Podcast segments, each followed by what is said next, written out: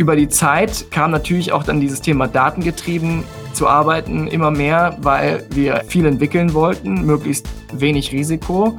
Haben dann angefangen, uns irgendwo auch Hausaufgaben zu machen mit Datenpunkten und dann eben diese abgearbeitet.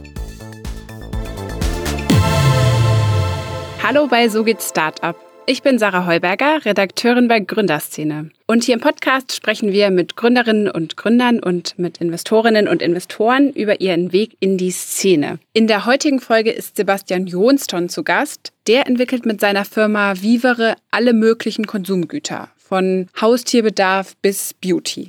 850 verschiedene Produkte sind das mittlerweile schon. Und bei der Ideensuche für neue Sachen verlässt er sich ganz allein auf Daten. Also er schaut zum Beispiel, was die Leute genau bei der Amazon-Suche eingeben. Und wie das alles genau funktioniert und weshalb er trotz all dieser 850 verschiedenen Produkte nicht der neue Ralf Dümmel ist, das erfahrt ihr im Podcast. Hi Sebastian. Hi Sarah, freue mich. Du hast schon einige Sachen im Startup-Bereich gemacht. Darüber wollen wir heute gerne sprechen. Zum Beispiel hast du ja auch mit deiner Frau mal das Label für Yoga, äh, Mode Hey Honey gegründet. Mittlerweile bist du aber vor allem mit, mit deiner Firma Vivere unterwegs und ihr produziert alle möglichen Konsumgüter von, von Beauty bis Haustierartikeln und so weiter. Ich muss aber sagen, Hey Honey kenne ich. Vielleicht liegt es auch daran, dass ich selber Yoga mache. Aber Vivere selbst und die Produkte waren mir bisher eher unbekannt und das, obwohl ihr wahrscheinlich um einiges höhere Umsätze macht mit Vivere. Woran liegt das, würdest du sagen? Wir sind im Hintergrund. Ähm, wir sind eine äh, Plattform für Consumer Brands and Products. Auf dieser Plattform lassen sich eben Marken und Sortimente entwickeln.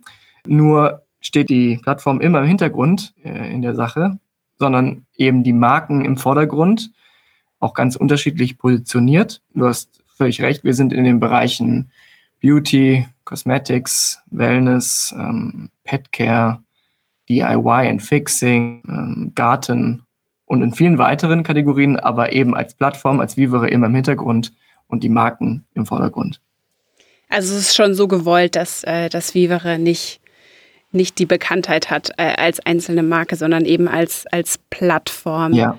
Vielleicht kannst du mal ein bisschen erzählen, wie ihr da so vorgeht, weil ihr habt ja einen, sehr äh, datengetriebenen Ansatz, habe ich verstanden. Also du wachst jetzt nicht morgens auf und denkst dir, oh, wie wäre es mal mit einem neuen, mit einer neuen Creme oder so, sondern du hast da schon sehr strategische Herangehensweise. Vielleicht ja. kannst du es mal ein bisschen erzählen, wie das so funktioniert. Ja, wir fragen ähm, im Prinzip unsere Tools an, was suchen Menschen, wo, wie viel, wie oft, wann, ähm, mit welcher Semantik. Also wenn Sie das suchen, dann suchen Sie vielleicht auch das. Was sind Korrelationen und so weiter und so weiter. Und mit diesen ganzen Insights bauen wir uns dann selber Briefings, wie eben eine Marke und ein Sortiment positioniert und aufgebaut sein sollte. Und dann gehen wir in die Realisierung ähm, und rollen das dann über meistens über mehrere Länder und Sprachen gleichzeitig aus. Ähm, wir brauchen für so einen Prozess von der Idee bis zum, äh, bis zum Rollout ungefähr so acht bis zwölf Wochen und versuchen natürlich auch immer möglichst logisch vorzugehen. Das heißt, wenn wir ein Sortiment für den Hund haben, dann hat das die Hundedachmarke, dann ist das auch irgendwo abgeschlossen von Marken links und rechts oder von anderen Marken. Ähm, ganz bewusst, weil es ja eben die Marke für die oder den Hundebesitzer ist und ähm, nicht für Katzenbesitzerinnen oder für ähm, Sportler. Und so haben wir einen immer gleich definierten Prozess für eine Markenentwicklung und Sortimentsentwicklung, aber eben für unterschiedliche Marken. Wir machen ähm, Stand heute ungefähr 70 äh, Marken äh, komplett selber und machen mit Partnern zusammen weitere 45 Marken und Sortimente. Partner sind für uns Startups, die Consumer Brands und Produkte machen möchten. Äh, Partner sind für uns aber auch große Konzerne, die ähm, Innovationsprojekte auslagern und oder eben Themen, die sie nicht selber können. Also so als, als White-Label-Lösung sozusagen. Ja, nicht, produziert ihr das auch ja, für, nicht nur White-Label, wir machen auch komplette mhm. Entwicklung und äh, auch R&D und äh, mhm. äh, auch komplette ja, Designs, die eben nicht nur White Label sind, sondern ja, Markenwelten für Partner, machen das genauso auch zum Beispiel für Celebrities und Influencer, äh, die auch ja irgendwo teilweise selber eigene Marken entwickeln wollen, also Produktmarken, äh, beziehungsweise eigene Produkte realisieren wollen und das machen sie dann gerne mit uns. Ähm, okay, also da ist es dann aber nicht so, dass ihr, dass ihr die, die Daten guckt, sondern da kommt dann, da ist dann die Datenquelle der Influencer sozusagen, der äh, beides mit dem Produktwunsch auf euch zukommt. Auch, ja. Also wir, wir validieren die Produktwünsche gegen die Daten sowohl der Influencer selber, äh, beziehungsweise derer Audiences, als auch gegen unsere Daten aus anderen Quellen ähm, und können dann sagen, für sie oder ihn macht das und das Sinn oder das und das nicht. Und ähm, so entscheiden wir dann gemeinsam. Aber ich meine, jetzt hast du ja gesagt, irgendwie 45 Marken mit wie viel Produkte, wie viel einzelne Produkte stecken da mittlerweile dahinter? Im Schnitt pro Marke so ungefähr 10 bis 15 Artikel. Ähm, okay. Ja. Also, weiß ich nicht, 450 Produkte? Ja, unter den, es sind ein bisschen mehr. Ähm, ja. Und das liegt daran, dass es immer eine, es gibt ein, ein logisches Sortiment für eine Zielgruppe. Also rund um den Hund brauche ich eben die folgenden Artikel und, die, und andere natürlich nicht. Und deswegen gibt es immer eine sinnvolle Anzahl an Artikeln und das sind teilweise auch sehr enge Sortimente oder sehr schmale Sortimente von zwei Artikeln unter einer Marke. Dann aber, wenn es irgendwie um größere Themen geht mit vielen, vielen äh, sogenannten Use Cases nennen wir das, also Anwendungsfällen von Produkten. Beispielsweise beim Thema Garten sind es relativ viele. Ähm, dort ist dann das Sortiment eher größer. Ähm, mhm. Und äh, so gucken wir immer, dass es eben Sinn macht. Ihr habt ja nicht irgendwie schon mit so einer Riesenpalette gestartet. Kannst du uns mal kurz äh, mit zurücknehmen, wie das überhaupt angefangen hat? Also wie seid ihr überhaupt auf diesen sehr datengetriebenen mhm. rückwärts denkenden Ansatz gekommen? Ja, wir hatten ganz am Anfang ein einziges Produkt. Das war ehrlicherweise auch ein, Wochenendprojekt. Äh, da ging es um eine Katertablette bzw. Hangover Cure und haben das natürlich auch ohne den Plattformgedanken gemacht am Anfang und hatten auch gar keine Ressourcen. Ihr habt einfach überlegt, ihr, ihr habt euch euer eigenes Katermittel ausgedacht. Genau, genau. Ah, ähm, okay und haben dann erstmal auch nur eine ganze Weile dieses eine einzige äh, Produkt gemacht und dementsprechend eine einzige Marke, hatten aber eine ganze Menge schmerzvolle Erfahrungen ähm, auf dem Weg oder währenddessen, nämlich, dass es sehr viele unterschiedliche Ressourcen braucht, um Marken und Sortimente zu entwickeln. Also man braucht ja Designressourcen, man braucht Compliance and Safety, R&D, Supply Chain, Produktion. Das sind ja ganz viele unterschiedliche, ja, letztlich Parteien, die ich eigentlich koordinieren muss, ähm, auch aus ganz unterschiedlichen Richtungen kommt. Und wir haben dann schmerzvoll festgestellt, dass es eben sehr aufwendig ist so. Und dann irgendwann gesagt, wir versuchen eben die Plattform aufzubauen, die diese Ressourcen bietet. Und haben dann irgendwo alles in-house geholt, ähm, natürlich mit dem Gedanken, dann mehr zu machen. Und ähm, dann über peu à peu wurden wir immer eben äh, ja, vollständiger in den Ressourcen, die wir hatten, um Marken und Sortimente zu entwickeln. Irgendwann komplett. Und deswegen ist es jetzt auch sehr skalierbar und ähm, effizient. Und wir können alles irgendwo unabhängig von anderen Parteien oder von externen Parteien realisieren. Und über die Zeit kam natürlich auch dann dieses Thema datengetrieben zu arbeiten immer mehr, weil wir erstens viel entwickeln wollten, möglichst wenig Risiko. Drittens, ja, macht es natürlich Sinn zu gucken, welche Nachfrage gibt es, um dann das richtige Angebot dafür zu schaffen und haben dann angefangen, uns irgendwo, ja, auch Hausaufgaben zu machen mit Datenpunkten äh, und dann eben diese abgearbeitet. Mhm. Und dann kamen die immer mehr Produkte und jetzt sind wir eben bei knapp ja, 800, glaube ich. Aber diese, diese, dieses Antikatermittel habt ihr einfach so als hobbymäßig ja, ja. Äh, ja. über so Amazon oder über genau. welche Kanäle verkauft? Amazon und, und dann gesehen, dass es, dass es funktioniert und genau. dass es da die, die Nachfrage gibt. Und es war über Jahre war das nur äh, ein Hobby. Und irgendwann haben wir gesagt, jetzt machen wir es richtig. Und dann habt ihr, habt ihr angefangen, die Plattform aufzubauen. Genau. Und du hast jetzt gerade schon erwähnt, ihr macht es aber alles auch aus Hamburg raus, ja. wenn ich das richtig verstanden habe. Ja. Also komplett von, von der Forschung ja. äh, bis zur, zur Produktion. Genau. Und, und alles. Ja. Hamburg ist ganz gut gelegen, logistisch und auch so von den Kapazitäten beziehungsweise auch Qualifikationen von Leuten, die man ähm, braucht im besten Fall. Und dann haben wir gesagt, okay, ja, wir, man braucht natürlich immer noch eine ganze Menge Maschinen und äh, ja, Platz, äh, Logistik, äh, Spezialprofile oder äh, Spezialqualifikationen.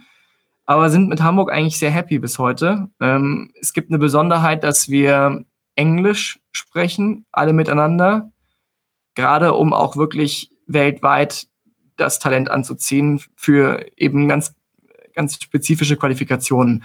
Ähm, da sind wir eigentlich sehr happy mit Hamburg. Heute. Und warum habt ihr euch da, also ich meine, viele machen es ja so, dass sie dann einfach die, die Produktion auslagern mhm. und, und, und das irgendwie, weiß ich nicht, in, in Asien oder so mhm. machen.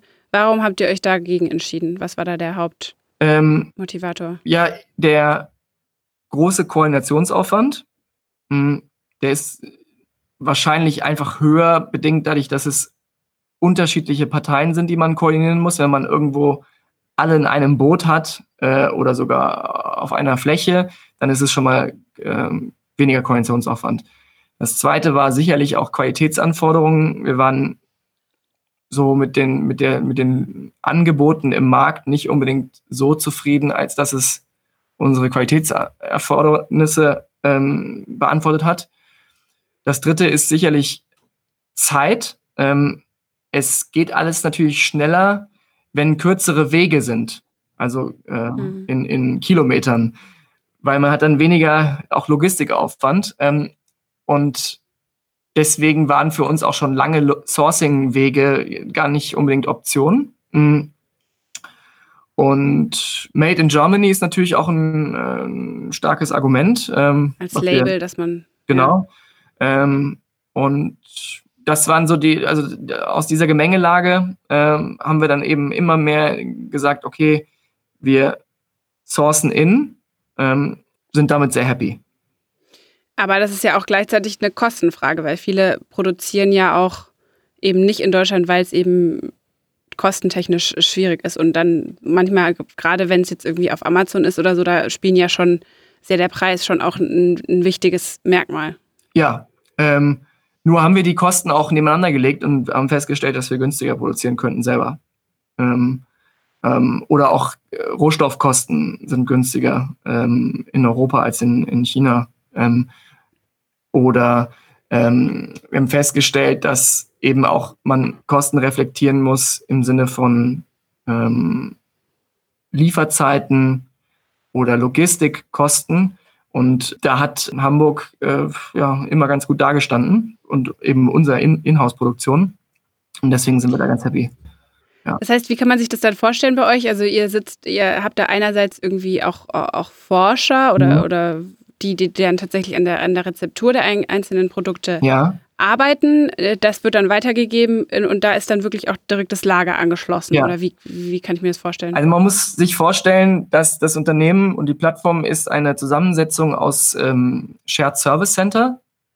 Das heißt, ich habe beispielsweise die Idee, jetzt eine Marke und ein Sortiment zu entwickeln für ähm, Haarpflege. Ähm, dann kann ich die einzelnen Teams und eben Shared Service Center ansprechen und sagen, von euch bräuchte ich Formeln, weil ihr seid die Forscher. Von euch bräuchte ich ähm, Inhaltsstoffe und Packaging, weil ihr seid das Procurement und Supply Chain Management Team. Von euch bräuchte ich ähm, Design ähm, und Copy und so, weil ihr seid das Design und Brand Management Team und so weiter und so weiter. Und dann, dann irgendwann sind die ersten Haken gesetzt und man spricht zum Beispiel mit Procurement und Supply Chain Management und sagt, ich bräuchte x tausend davon und da so und so viel davon.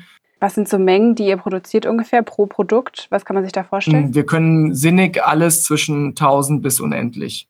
Okay. Ja. Und die meisten, was sind da so die, die gewöhnlichen Stückzahlen?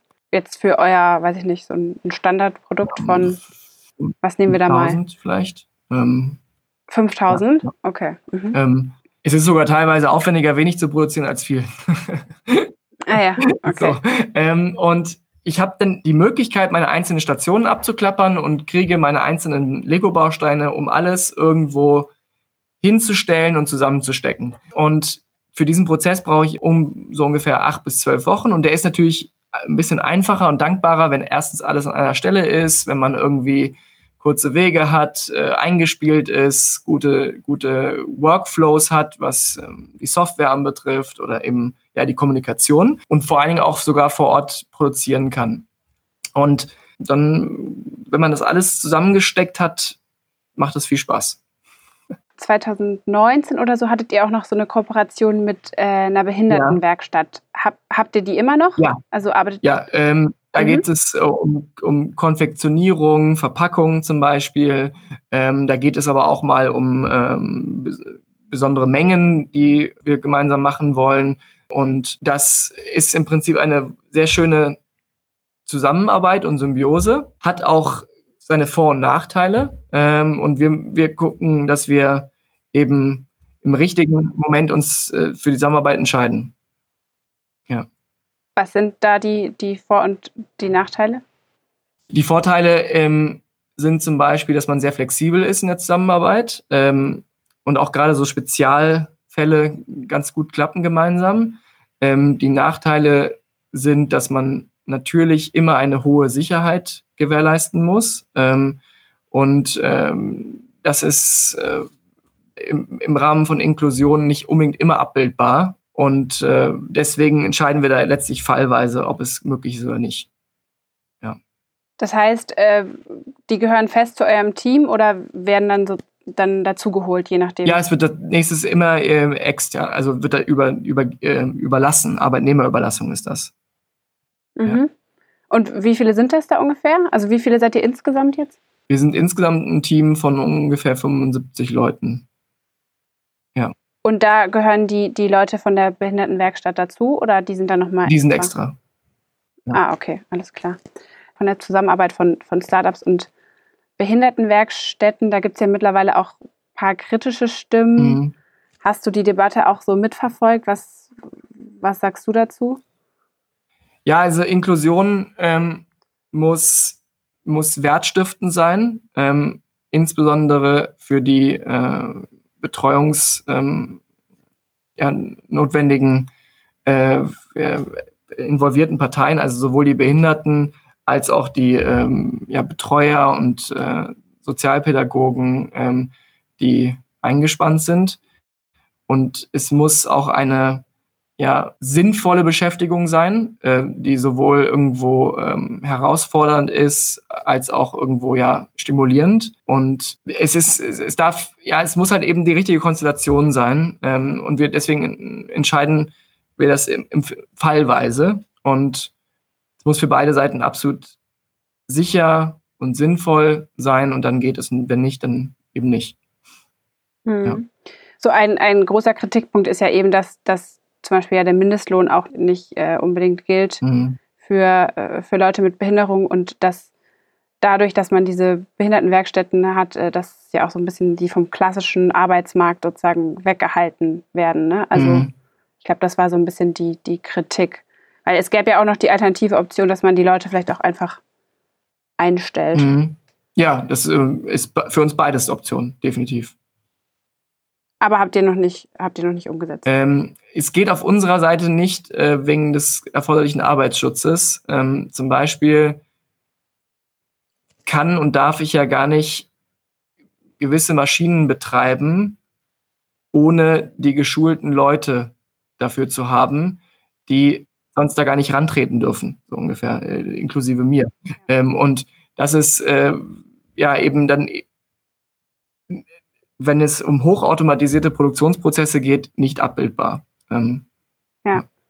Insbesondere aus Sicherheitsgesichtspunkten. Okay. Ja. Ich würde, glaube ich, gerne noch mal ganz kurz zurück zu dem Thema, ganz dem datengetriebenen ja. äh, ähm, Modell, was ihr habt. Das haben wir vorhin ja schon mal kurz angerissen, aber vielleicht können wir es ja mal an einem Produkt darstellen. Ich weiß nicht, was ist, äh, hast du mal gerade irgendwie ein konkretes Produkt, was ihr ähm, macht? Ähm, Dein ja, hunderte. Ähm, also die Daten, ja, die Daten, sind immer interessant. Ähm, also nehmen wir mal zum Beispiel, weiß ich nicht, ein so ein Tierprodukt. Was gibt es denn da? Also ich habe jetzt ähm, selber kein Haustier, aber. Also so wir gucken uns zum Beispiel an, was sind wirklich die ganz spezifischen Anwendungsfälle des Verbrauchers und äh, seine, äh, ja, seine ganz spezifische Suche. Also Beispiel. Suche auf, auf welchen Kanälen? Ähm, Google, also, Amazon, ähm, das sind insbesondere die, die uns interessieren. Ähm, zum Beispiel Hund, Langhaar, trockene Haut. Ja? Wie groß ist diese Suche im Vergleich zu Hund, Langhaar, fettiges Fell oder so? Ähm, und diese Vergleiche gucken wir uns ganz genau an und eben, wie ist ein Markt, was seine Nachfrage anbetrifft, aufgebaut? Ähm, was genau suchen Menschen? Wie oft? Ähm, wo? Wann? Ähm, was schließen sie aus und was finden sie eher positiv oder gut? Ähm, und genau so entwickeln wir dann die Produkte, weil es natürlich Sinn macht, gut ähm, Angebot und Nachfrage aufeinander zu legen. Aber man muss ja schon mit irgendwas anfangen. Ne? Also man muss ja, also du kannst jetzt nicht alle, alle Suchen durchfiltern und sagen, ah, dieses Produkt ist anscheinend irgendwas, was die Leute suchen, sondern du musst ja schon nee, einen Bereich haben, ja. wie zum Beispiel Hundeprodukte, genau. wo du dann anfängst und schaust, genau. mit welchen Wörtern geht es und wie funktioniert Genau, wir fangen, also wir, wir bauen im Prinzip immer eine Architektur auf und fangen mit einem ähm, Nukleus oder einem Wort an und leiten daraus eben die einzelnen Artikel und Sortimente ab, ähm, um eben auch dann das Holistische ähm, herzustellen. Also zu sagen, das ist das nahezu perfekte, vielleicht auch vollständige Sortiment für die und die Zielgruppe. Ähm, und das ist ja auch sehr dankbar als Aufgabe, weil es nimmt mir ja irgendwo auch Unbekannte weg, beziehungsweise auch Risiko weg. Es ist sogar auch so, dass ich ja am Anfang im besten Falle ein Gesamtbild über mein Sortiment kriege, als ähm, irgendwie zu spät oder irgendwie erst dann, wenn ich äh, schon ein paar Monate äh, draußen bin. Und so sagen wir eben, wir machen ganz am Anfang die Datenhausaufgaben. Äh, die sind dann ein Briefing für das Projekt, was wir dann losstoßen. Aber ihr kommt ja sozusagen andersrum, als es jetzt andere Marken oder Firmen machen mhm. würden. Also ihr sagt nicht, wir entwickeln jetzt ein Produkt und machen den Leuten Lust da drauf ja. und, und, und die wissen vielleicht noch gar nicht, dass sie es wollen, mhm. sondern ihr geht ja wirklich, die Leute wollen das und wir erfüllen das innerhalb von weniger Wo wenigen Wochen und allein dadurch, dass wir den Bedarf decken, haben wir schon unseren Daseinszweck erfüllt. Richtig, ja. Also wir sind nicht so die Fernsehspot-Leute, die dann allen ähm, nochmal sagen, ähm, du, weil der Fußballtrainer jetzt diese Gesichtslotion verwendet, solltest du es auch machen, sondern ähm, wir, wir gucken uns eben an, was sind die Nachfragen, die eh da sind. Ähm, wir gucken uns auch an, sind die langfristig, sind die kurzfristig. Wir gucken auch da ähm, auch uns an, gibt es eine Unterdeckung Sprich, gibt es viel Nachfrage und wenig Angebot. Oder viel Angebot, wenig Nachfrage. Da machen wir es natürlich nicht. Ähm, und insofern wollen wir jetzt nicht unbedingt äh, im, im Media-Budget denken im ersten Moment, was dann notwendig ist, um das in ähm, alle Köpfe zu bringen, sondern wir sagen eher, wir gucken eben uns an, was wird eh gesucht, was mhm. eh Bedarf und liefern dafür das Angebot. Aber man könnte es ja auch umdrehen und sagen, wenn alles komplett datengetrieben ist und nach der Nachfrage geht, geht es ja auch gar nicht mehr so darum, cool zu sein als Marke, weil man ja einfach nur den Bedarf erfüllt. Ähm, ja, wir unterscheiden da in, in ähm, unseren Markenprojekten, äh, die wir lostreten, ähm, in der Frage letztlich, wie viel Aufwand und ähm, ja, Liebe stecken wir in eine Marke ähm, oder in eben oder in andere eben weniger, weil es wirklich so ein rein bedarfsgerichtetes äh, gerichteter Kauf ist und gar nicht so ein Impulskauf, ähm, der vielleicht durch Emotionen ausgelöst sein soll. Ähm, und deswegen haben wir da zwei verschiedene Workstreams beziehungsweise das heißt, einmal gibt es so Love Brands genau. oder so ein bisschen mit bisschen mehr Markenaufbau genau. und das andere ist dann wirklich nur reine Bedarfsdeckung über dann hauptsächlich Amazon wahrscheinlich oder was sind da eure? Ähm, ja, wir sind immer ähm, pro Land in den normalerweise größten Kanälen. Äh, das sind oftmals auch Marketplaces, zum Beispiel Amazon. Aber in Deutschland ist ja eigentlich fast alles Amazon. Genau. Äh, in Deutschland ist Amazon ja. absolut der größte Kanal im E-Commerce. Gerade auch für Kategorien, äh, die für uns relevant sind. Wir machen jetzt zum Beispiel relativ wenig Fashion. Ähm, da wäre es sicherlich Zalando ähm, und About You. Wir sagen, pro Land gehen wir in die größten Kanäle rein. Wir gehen immer direct to consumer rein. Das heißt, wir sind Seller und machen relativ wenig äh, Großhandel online. Ähm, stationär machen wir äh, Großhandel. Wir sind also meistens D2C. Mhm.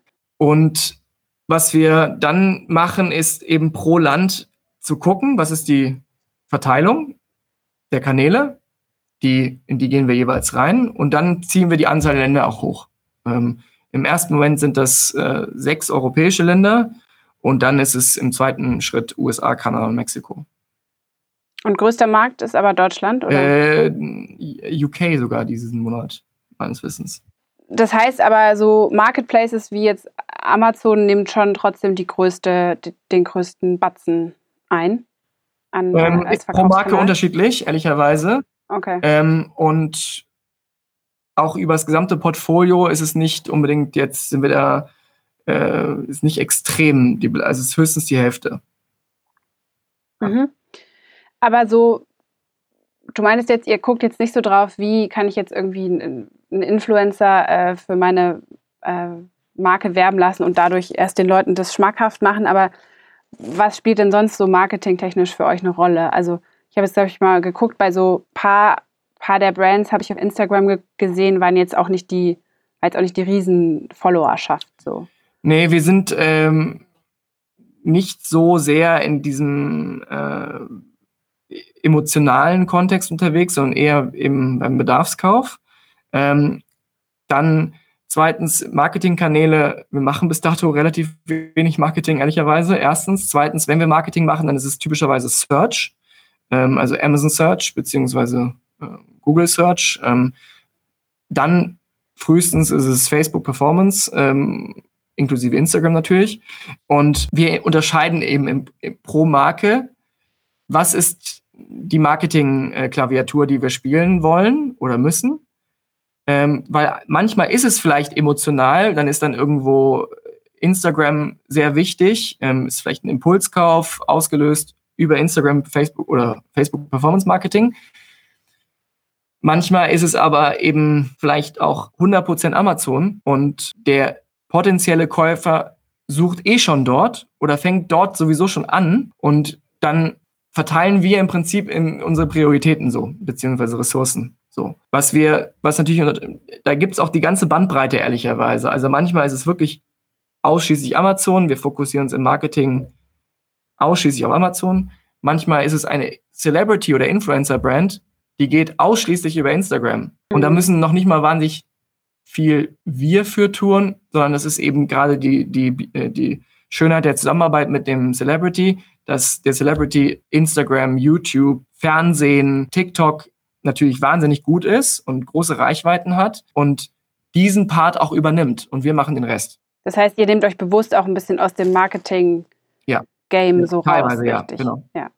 Ja. Aber jetzt vielleicht nochmal zu diesem, was ich vorhin meinte mit dem, mit dem Cool-Sein, ja. weil also viele, viele Marken gehen ja auch bewusst nicht auf Amazon ja. und, und sagen, nee, wir gehen nicht auf Amazon, weil das ist, das, wir wollen uns nicht verramschen mhm. oder das ist, passt nicht zu unserem Image. Ja. So also ich meine, Hey Honey ist ja auch so eine, auch so eine Love-Brand, ja. würde ich sagen. Also wie schafft man es denn, weil einerseits schnell zu wachsen mhm. und es gibt ja irgendwie auch sehr, sehr große Konkurrenten, wie jetzt, weiß ich nicht, Lululemon mhm. und so weiter, und trotzdem dieses, dieses Cool-Bleiben sich zu erhalten? Ja, es ist wahrscheinlich Zielgruppe sehr, sehr genau zu verstehen, sich zu identifizieren, gegenseitig sehr viel irgendwo Liebe und Detailtreue ins, in die Marke und das Produkt zu stecken. Aber wenn es eben unterschiedliche Kanäle sind, die jeweils wichtig sind, dann muss ich das respektieren. Ich finde immer die einfachste Gretchenfrage ist in dem Kontext, wann warst du in deinem Leben mal auf der Webseite von einem Waschmittel oder von einem Softdrink? Im Zweifel noch nie, ja, weil da ist der Kanal, der relevanteste Kanal, sowohl fürs Marketing als auch für den, die Transaktion ist vielleicht stationärer Handel. Ja? Also muss ich akzeptieren, da muss mein Fokus sein. Wenn es aber vielleicht um Beauty geht oder um Fashion geht, ja, da bin ich im Prinzip die ganze Zeit als Konsument auf dem Instagram-Profil der Marke oder ähm, der Webseite der Marke. Mit Antworten, dann muss ich als Marke dort meinen Fokus setzen. Und das eben genau so entscheiden wir fallweise pro Marke, wo wir gut sein müssen. Weil dem Kunden zu erklären, ja, nee, ähm, das Thema kannst du jetzt nicht auf Amazon kaufen, obwohl du es dort am liebsten kaufen würdest, sondern musst du über irgendwie ähm, meinen Online-Shop kaufen oder über den stationären Handel und dann müsstest du dich bitte in den Bus setzen und dahin fahren. Das werden wir wahrscheinlich gar nicht machen wollen, sondern wir wollen eher akzeptieren, wo ist Kunde oder potenzieller Kunde und dort sind wir dann wir. Das heißt, mit Hey Honey würdet ihr auch nicht auf Amazon gehen? Nein, genau. Weil es keinen Sinn macht. Ja. ja. Und gleichzeitig, wenn wir jetzt äh, Thema Beauty hattest du jetzt mhm. gerade angesprochen, da macht ihr da auch eigene Online-Shops oder ja. ist es ja. so Vertical Commerce gar, gar nicht so ein Doch, doch. Also bei Beauty sind wir Thema. Also erstmal auch in mehreren Kanälen. Das ist dann zum Beispiel Douglas, Flaconi, eigener Online-Shop, Instagram Commerce, ähm, vielleicht auch teilweise Amazon. Ähm, und eben auch wieder die Frage, wo spielt die Musik, in welchem Kanal und dort sind wir dann. Und ihr habt das ja jetzt 2017, glaube ich, gestartet. Ja. Ne? Also du und dein Mitgründer gemeinsam. Ja. Ähm, und äh, seid jetzt ja, ähm, haben wir ja gerade schon besprochen, was ihr jetzt für, für Mengen umsetzt. Aber ihr habt anfangs, habt ihr mit, seid ihr mit eigenem Kapital ja. gestartet oder habt ihr, hattet ihr schon irgendwelche Investoren drin? Nein. Nee. Und mittlerweile?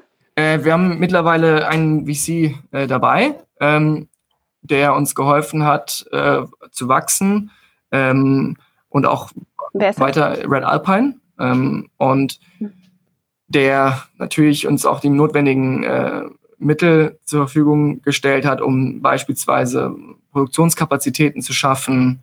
Ähm, wir haben auch einen großen Umzug gemacht, zum Beispiel ähm, Team weiter aufgebaut, äh, internationalisiert, mehr Marken und äh, Produkte entwickelt. Ähm, und das war äh, also jetzt die, waren die letzten zwölf Monate. Hm, nicht ganz. Ja, und jetzt äh, ähm, gehen, stehen die nächsten Schritte an. Das heißt, äh, ihr seid interessiert, noch weitere Investoren an Bord zu holen? Potenziell, ja. Potenziell. Okay. Ja. Dann hören wir davon da bald davon. Würdest du sagen, du bist der neue Ralf Dümmel? Ja, wir sind keine Händler sondern wir haben immer Marke und Produkt komplett in-house irgendwo entwickelt und abgebildet. Wir, wir sind keine Händler von Fertigware. Ähm, das ist der eine große Unterschied. Der zweite große Unterschied, wir sind eben meistens im Bereich äh, Consumer Goods, was streng genommen nicht die Kategorien sind, wo andere unterwegs sind. Das würde zum Beispiel Hardwaren heißen. Ähm, das hieß es früher mal so. Ähm, dann äh, sind wir, ja, also ich glaube, der größte Unterschied ist, dass wir uns nicht als Händler verstehen. Okay, weil Ralf Dümmel ähm, wahrscheinlich die Sachen auch sourced, aber dann eben alles außerhalb äh, produziert und dann genau. hand, ja. handelt damit einfach. Ja. Okay. Also mein, mein Dümmel-Vergleich hinkt ein wenig, obwohl äh, ihr beide aus Hamburg kommt.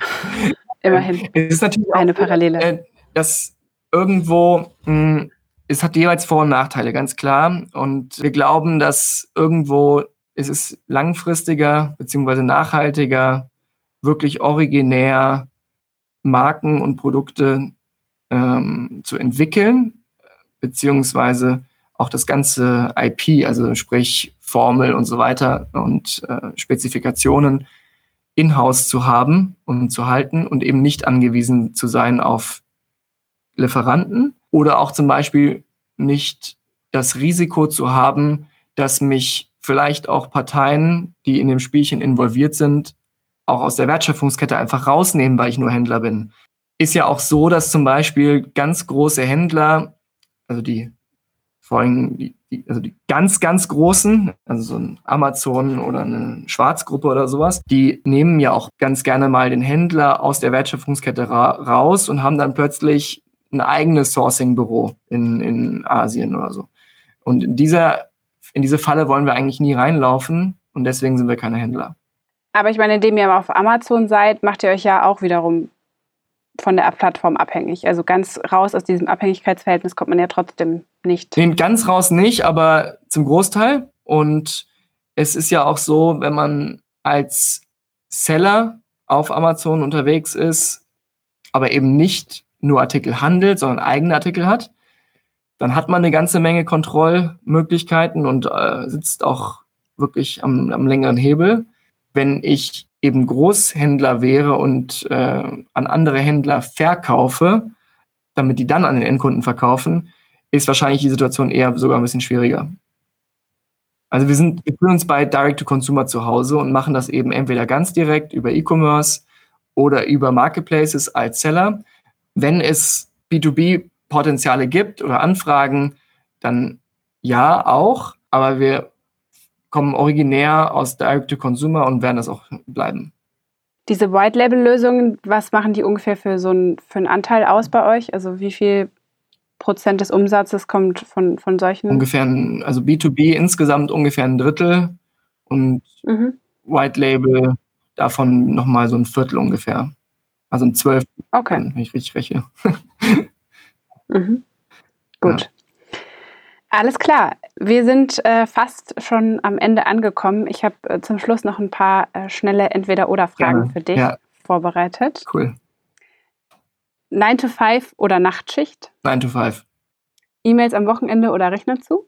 Rechner zu, am liebsten. Allein gründen oder im Team? Team. Seriengründer oder Langzeitchef? Langzeitchef. Kopieren oder selbst erfinden? Selbst erfinden. USA oder China? Auf was, was ist das bezogen? Allgemein. Ich enthalte mich. Erste Assoziierte. Okay. Einmal. Ich so viel äh, Diskussion sowieso. Passt. Da muss ich nicht auch noch mitmachen. Okay. Wie kaufst du privat ein? Offline oder online? Online. Bar oder mit Karte? Äh, Karte. Geld anlegen oder ausgeben? Anlegen. ETF oder Immobilien? Mm, ETF. Yoga oder Fitness?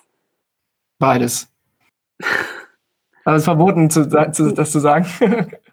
Lass ich dir durchgehen. Okay, danke. Gut. Mikromanagement oder Selbstmanagement? Selbstmanagement. Zuckerberg oder Bezos? Bezos. Apple oder Google? Google. Zebra oder Einhorn? Zebra. Venture Capital oder Bootstrapping? Die, eine gesunde Mischung aus beidem. Ah, zum zweiten Mal beides sagen. Na gut. Letzte Frage, weil es die letzte Frage ist, kriegst du das auch noch. Okay, hast du noch einen Tipp für uns, welche spannende Person aus der Startup-Szene wir uns als nächstes in den Podcast holen sollten? Hm, Michi Adelt. Okay, schreibe ich mir auf. Sehr gut. Und Foto. Dann, äh, ja. Noch jemanden? Also eine reicht, außer du hast noch jemanden, hm. den du noch loswerden willst. Nils Regge. Okay. Jetzt muss ich aber Schluss machen hier, bevor meine Liste zu lang wird. Alles klar. Sebastian, vielen Dank, dass du da warst und dass du dir die Zeit genommen hast, mit uns zu sprechen. Danke dir. Und genau. Danke dir. Bis bald. Hat Spaß gemacht. Danke dir. Und falls ihr auch noch einen Tipp habt, wen wir so in den Podcast einladen sollten, dann schreibt uns sehr gerne an redaktion.gründerszene.de. Und über Feedback zu den Folgen freuen wir uns natürlich auch. Mein Name ist Sarah Heuberger und wir hören uns beim nächsten Mal.